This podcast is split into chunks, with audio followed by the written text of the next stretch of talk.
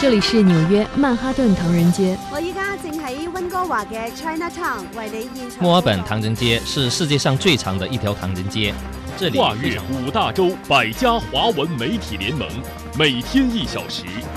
关注华人资讯，聚焦华人热点，品味华人故事，传递华人心声，环球华人，说说咱华人事儿。您好，各位听友，欢迎您收听环球华人节目，我是主持人张毅。在今天的节目中，我们将重点关注粤港澳大湾区发展规划纲要正式公布四年来，粤港澳大湾区综合实力显著增强，重大合作平台深入推进，科技融合、人才融合、产业融合不断加深，粤港澳大湾区建设取得阶段性成效。节目中，我们还将关注一组中国经济热点。下半时段聚焦海峡两岸。好，听众朋友，欢迎您持续收听本期《环球华人》节目。关注你身边的话题，这里是《环球华人》头条关注。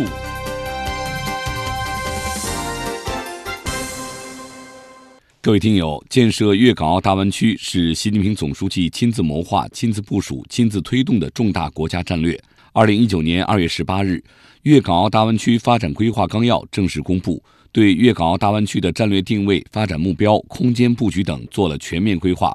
标志着粤港澳大湾区建设进入全面实施阶段。四年来，粤港澳大湾区综合实力显著增强，重大合作平台深入推进，科技融合、人才融合、产业融合不断加深，大湾区建设取得阶段性成效。我们来关注详细报道。粤港澳大湾区包括香港、澳门特区和广东广州、深圳、珠海等珠三角九市。数据显示，到二零二二年底，粤港澳大湾区经济总量近十三万亿元人民币，已经超越韩国，跻身世界主要经济体前十。四年间，这里的交通体系通达全球，以广州白云机场、深圳宝安机场、香港国际机场三大国际航空枢纽为引领的世界级机场群正迅速崛起。二零二零年，广州白云机场成为全球客运量最大的机场，近三年的年旅客吞吐量全国第一。粤港澳大湾区的港口吞吐量位居世界各湾区之首，深圳港、广州港集装箱吞吐量更是在全球前五中占据双席。轨道上的大湾区也在加紧建设，眼下的广深港高铁上，从广州到香港，每天上午七点到晚上十点。平均每小时就有一对列车开行。兔年春节前夕，港珠澳大桥珠海公路口岸迎来车流高峰。今年一月一号，澳车北上政策落地，经港珠澳大桥珠海公路口岸出入境的单日通车量突破千辆次，创下新高。二月六号，内地与港澳人员往来全面恢复，通关人员限额也随之取消，限制少了，方便多了。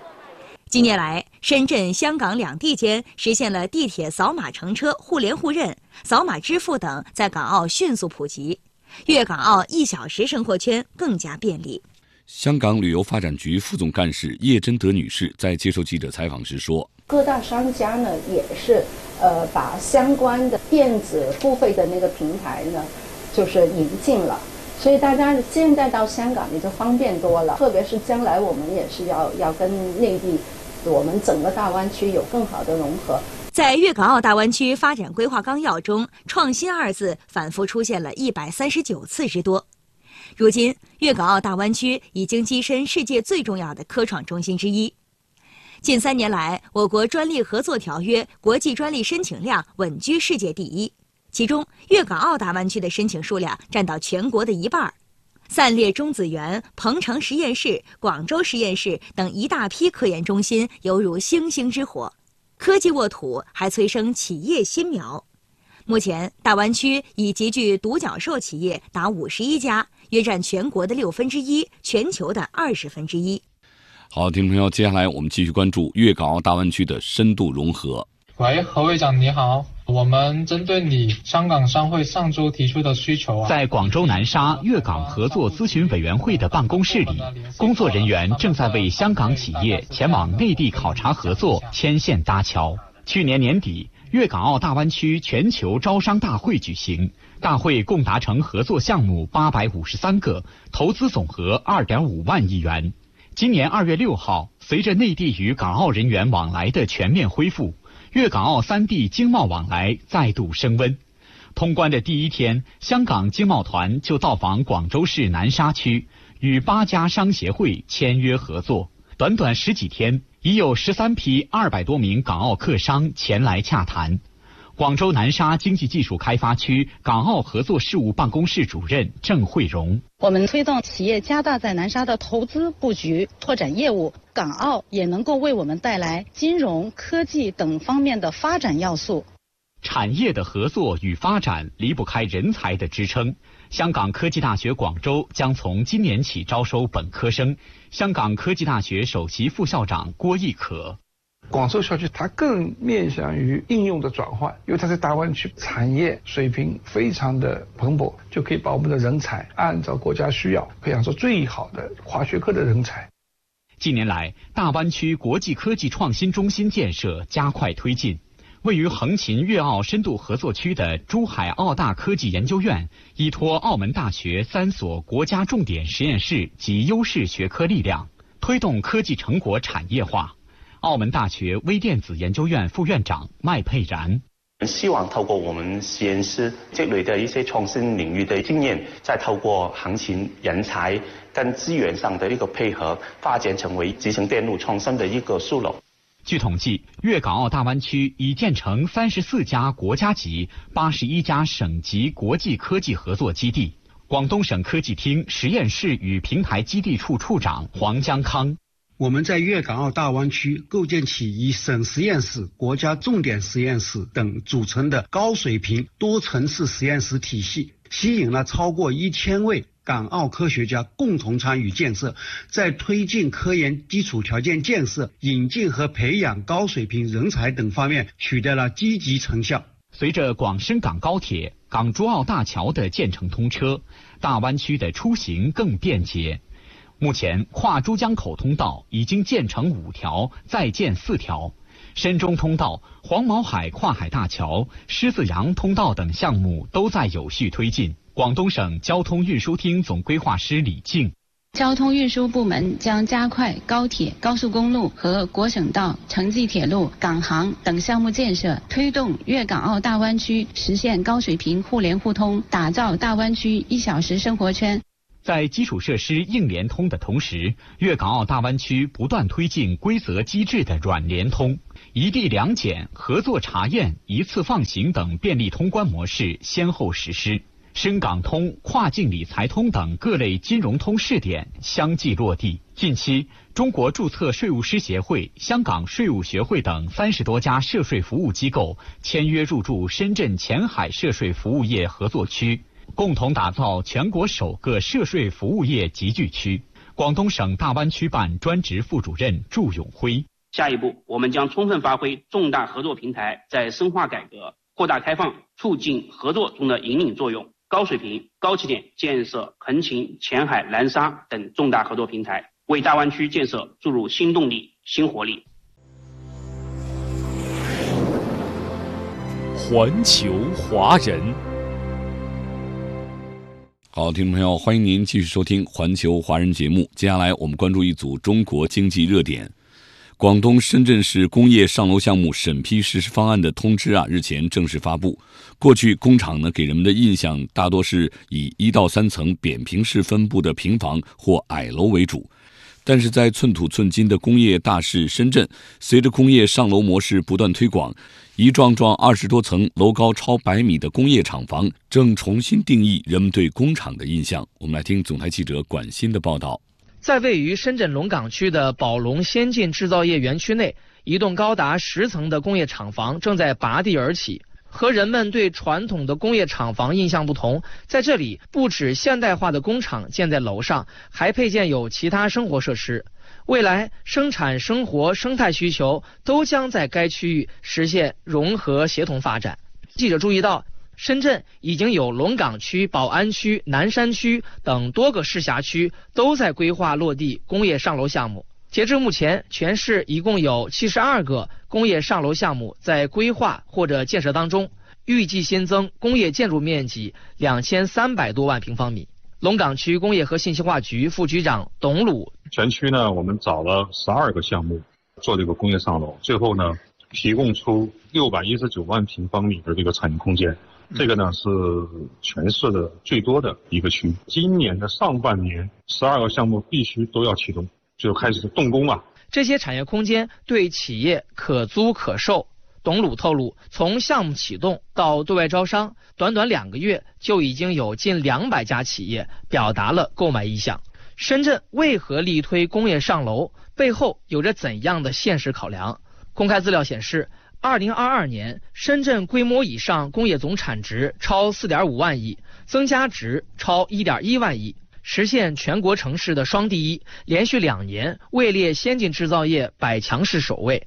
当前，深圳二十个战略性新兴产业、八个未来产业、二十大先进制造业园区加速布局，而深圳产业用地仅二百二十一平方公里，是上海的百分之四十点二，苏州的百分之二十八点八，产业空间成为了深圳制造业最紧缺的家当。工业上楼给寸土寸金的深圳释放出更多产业空间，用地效率和产业集聚等综合效益都将得到较大提升。深圳特区建工集团相关项目负责人张树伟说：“以前呢，就深圳对这种高标准的厂房其实比较少，因为它的整个的经济效益呢来说比较比较低。民企啊，或者以前的国企啊，在同样有土地资源的时候，它一般。”都会选择去做商业开发，做办公楼，做住宅，因为没有空间，企业要发展就会往惠州啊，往东莞呀这种外迁。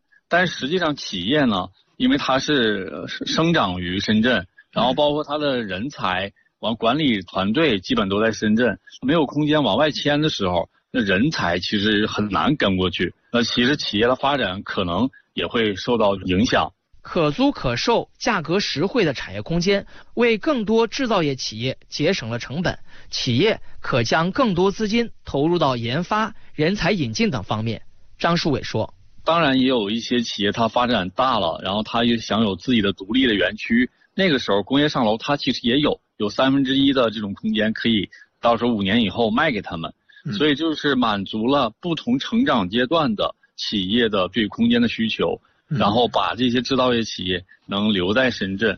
各位听友，近期中国各地举行形式多样的招聘会，招聘岗位多，单位行业覆盖广，吸引众多求职者前来应聘。我们来听总台记者的综合报道。看到你的报名信息了，报名过后呢，我们下了播，然后会有在山东青岛西海岸新区总工会组织的劳模直播带岗专场活动上，三位劳动模范化身网络主播，介绍企业情况、用工需求、企业待遇等。在现场和求职者互动交流，为他们答疑解惑。青岛西海新区总工会宣教部负责人殷世山：劳模带岗达到了我们所需要的效果。下一步，新区总工会将进一步探索互联网加工会就业服务建设，拓宽服务渠道，打造线上线下全新服务常态机制，帮助职工实现更高质量、更充分的就业。在浙江诸暨，第十一届新春现场招聘会正在火热进行，近三百家企业带来五千多个就业岗位，求职者络绎不绝。求职者陶楚，刚跟那个公司谈了一下，感觉跟我之前做的工作有一定的联系，企业环境、薪资待遇也不错，约了去他们那里面试。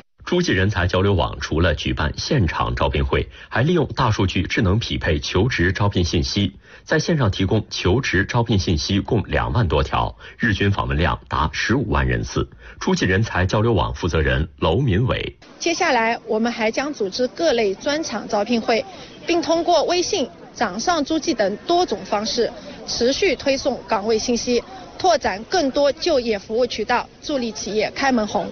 吉林省人社系统开展的“助企开工、送工返岗就业服务”专项活动正在如火如荼进行。在长春市九台区中工技师学院招聘现场，参会企业招聘负责人马经理忙着为前来咨询的应聘者介绍岗位情况。我们对于这个用工的需求量也逐渐上涨，政府呢也是去拓宽我们的就业面，采取了很多的平台，现场的招聘会也在逐步的恢复，为我们企业提供了很大的支持。吉林省就业服务局副局长毛树国介绍，此次活动努力搭建企业用工和劳动者就职的精准对接平台，鼓励和引导劳动者就地就近转移就业。就业服务专项活动进一步深化春风行动就业援助的活动，有效解决就业难、招工难，为企业为求职者提供更加精准的全方位服务，助推企业满工复产。在山西晋城，招聘活动采用线下加线上等多种形式，提供上千个就业业岗位。晋城市人力资源产业园负责人赵鹏：此次活动呢，我们对接了杭州五十五家这个优质企业群，为晋城市外出务工人员铺路搭桥，并且我们推出了六大保障体系，尽可能的解决外出务工人员的后顾之忧。据了解，晋城还将持续开展就业援助活动，深入当地一百多家重点企业和一百三十五个重点帮扶村，促进劳动者和用人单位精准对接。晋城市人力资源和社会保障局二级调研员赵志毅：简单概括起来就是三进三送。三进呢就是进企业、进农村、进社区；三送呢就是送政策、送岗位、送服务，把政策。送给千家万户，送给广大的劳动者和求职者。各位听友，前不久发布的二零二三年中央一号文件对中国乡村振兴呢做了全面的部署。那么今天啊，我们继续解读中央一号文件，从美丽乡村到和美乡村如何华丽转身。我们来听记者夏青的分析报道。美丽花海与山水湖泊相融，小桥流水凉亭等岭南特色景观错落有致。广州市花都区狮岭镇马岭村的高颜值吸引了不少游人。觉得这里是一个非常适合放松的地方，好像去小时候春游一样。颜值高了，客流来了，民宿、餐饮、集市都有了，村民们的腰包越来越鼓，生活越来越幸福。今年的中央一号文件提出，要扎实推进宜居宜业和美乡村建设。什么是宜居宜业的和美乡村？简单说，就是颜值高还不够。国家乡村振兴局局长刘焕新说：“从美丽乡村到宜居宜业和美乡村，是对乡村建设内涵和目标的进一步丰富和拓展。突出强调，乡村建设既要建物，也要建人；既要塑形，也要铸魂；既要抓物质文明，也要抓精神文明，实现乡村由表及里、形身兼备的全面提升。”今年的中央一号文件对建设宜居宜业和美乡村作出了具体部署，重点是硬件、软件两手抓。硬件建设就是要逐步让农村基本具备现代生活条件。具体怎么干？农业农村部农村社会事业促进司副司长何斌说：一是呢，围绕提升人居环境舒适度，在改善农村人居环境上呢。持续加力，二是围绕公共基础设施的完备度，持续加强乡村的房、水电、路、气等基础设施建设。不过，在中国社科院农村发展研究所研究员李国祥看来，和美乡村的重点在和美丽乡村嘛，可能更强调的是自然美、环境美。和美除了强调自然的环境啊美丽之外，那么还强调那个乡村啊，它的和谐，实际上就是人与人之间啊相处呢更加融洽，更加呢顺心。和怎么实现？关键看软件。刘焕新说了两个方面：一是整合载体，加强和改进乡村治理，完善网格化管理、经济化服务、信息化支撑的基层治理平台，把积分制、清单制等行之有效的抓手整合起来，把各部门的力量。都统筹起来，提升乡村治理效能。二是创新抓手，加强农村精神文明建设，从农民需要出发，从农民喜好着手，增加富有农耕、农趣、农味，体现和谐、和顺、和美的乡村文化产品和服务供给，持续推进农村移风易俗，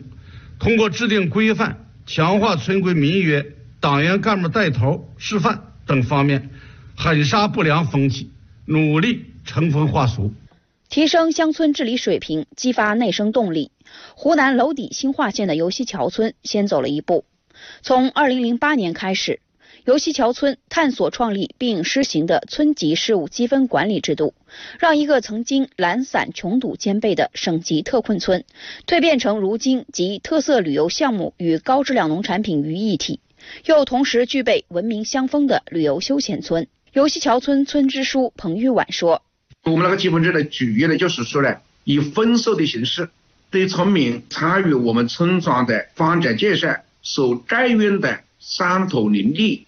和参与村庄建设所收取的劳动力和对村里面制定的一些村规民约的一些条款的遵守情况进行了相应的量化。就是说，做好事也有钱分，做好人也有钱分。村民呢，通过这个积分制以后呢，应该呢极大的调动了他们对各项事务、村庄建设的这么一个全方位的参与。其次，对他们的习惯文明这个养成呢。有了很大的转变，真正的让他们呢，在这个发展过程中呢，不但得到了物质方面的应有的回报，而且在精神层面，他们懂得怎样才能够啊，这个让自己啊过得更有尊严。对于积分制效果，七十四岁的游溪桥村戴家班组村民苏树初有切身体会。通过这个积分制以后啊，越干越有劲了。就我们干好某一些事啊，都变成了这个资金，都有了这个丰厚的回报。好的经验要推广。二零一八年，游溪桥村积分制被选入首批乡村治理典型案例，并排在第一位。为了更好推广，农业农村部农村合作经济指导司、腾讯为村发展实验室筹备实施耕耘者振兴计划，把游溪桥村村级事务积分制管理模式开发成了积分制管理软件，并建立了为村耕耘者村级事务积分制管理平台。腾讯为村耕耘者项目负责人陈媛媛说，目前已经有三千七百多个村子已经加入这个平台。第一期举办的培训是面向四川德阳广汉市的乡村治理骨干班的培训，他们呢最后到了游溪桥村研学之后啊，回去以后就在全市进行了啊推广。那其中有一个叫姚亭社区的村支书啊，叫令狐世军，当时也去了游溪桥村，他回去以后就把这个方法和工具都用起来了，那么也体现出了很可喜的变化，提升了治理水平，留住了乡风乡韵。李国祥说。颜值高、气质好的乡村才会吸引更多人。农民呢，毕竟是乡村建设的主体。我们建设美丽乡村，把环境整治好，那么吸引外面的游客，促进产业发展，这是农民期待的。环球华人，好，听众朋友，欢迎您继续收听《环球华人》节目。接下来，我们把关注的目光转向新加坡。小贩文化常见于新加坡的各个角落，很多新加坡人都习惯在小贩中心解决一日三餐。这样的街边小吃啊，不仅没有成为城市的顽疾，还给城市多元文化的汇聚和饮食文化的发展做出了贡献。我们来听总台驻新加坡记者邓雪梅的报道。二零二零年十月十六号，新加坡小贩文化被列入联合国教科文组织非物质文化遗产代表名录。小贩文化最基本的体现就是小贩中心。小贩中心又被称为是新加坡人的社区食堂，物美价廉，很多家庭一日三餐都是在小贩中心里解决。新加坡总统哈利玛对小贩文化成功申遗表示祝贺时说道：“小贩文化在多方面塑造了新加坡人的身份认同。小贩中心是许多国人的社区饭厅，让各阶层人可享有负担得起多元特色的美食。”这是我们丰富的饮食文化特色。一九六五年新加坡建国之后，随意设摊的小商小贩给新加坡的城市管理带来严重的环境污染和交通拥堵问题。一九七一年起，新加坡政府通过向街头摊贩发放牌照，建立小贩中心和巴沙，也就是集贸市场，规划特色商业街，以优惠的津贴逐步引小贩入市场。根据新加坡建屋发展局网站的资料显示。每九千多间新加坡人居住的祖屋周边就有一个小贩中心，每个小贩中心里平均有一百二十七个摊位，这样的比例放眼全世界应该是独一无二的，给新加坡人的生活带来极大便利。按照新加坡总理李显龙的话说，所谓的小贩文化不仅仅指的是丰富而且价廉物美的美食选项，也包含了作为情感联络站的小贩中心。以及每一代用心经营生意、传承烹饪手艺的小贩等重要元素。为了更方便就餐，在新加坡的城镇规划中，小贩中心通常是邻里中心、镇中心的重要组成部分。好，听众朋友，您收听的是环球华人节目，稍后欢迎您继续关注我们的节目。